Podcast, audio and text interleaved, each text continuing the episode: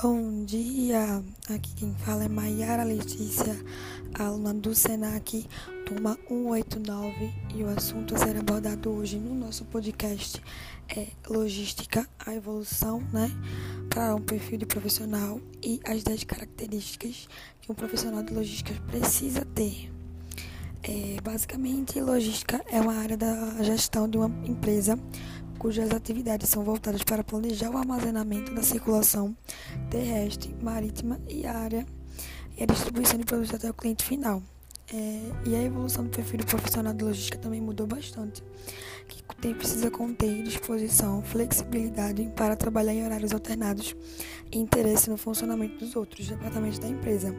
Esse é o perfil do profissional de logística mais requisitado e exigido pelo mercado o responsável pela gestão de materiais e recursos de uma empresa e também pelo atendimento aos clientes internos e externos.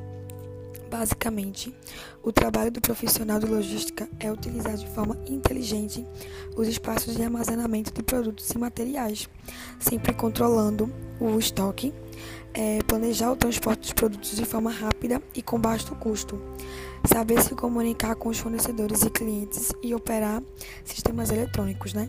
E agora eu vou citar 10 características que um profissional de logística tem que ter, né? Primeiro é o conhecimento teórico e prático. O segundo é a liderança. O terceiro é o raciocínio lógico. Quarto, flexibilidade de horários, né? Entre outras coisas.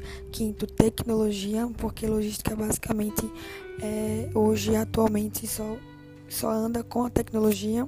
Sexto, relacionamento, pois um funcionário de logística ele tem um relacionamento não só com os colaboradores, não só com os clientes, mas também com a empresa toda em si.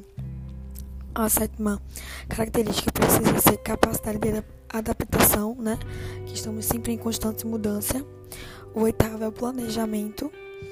E o nono é capacidade de trabalhar sob pressão, pois toda a carga é em cima do operador de logística, dependendo do setor que você trabalhe. E o décimo é a visão de estratégia, que logística basicamente é tudo isso.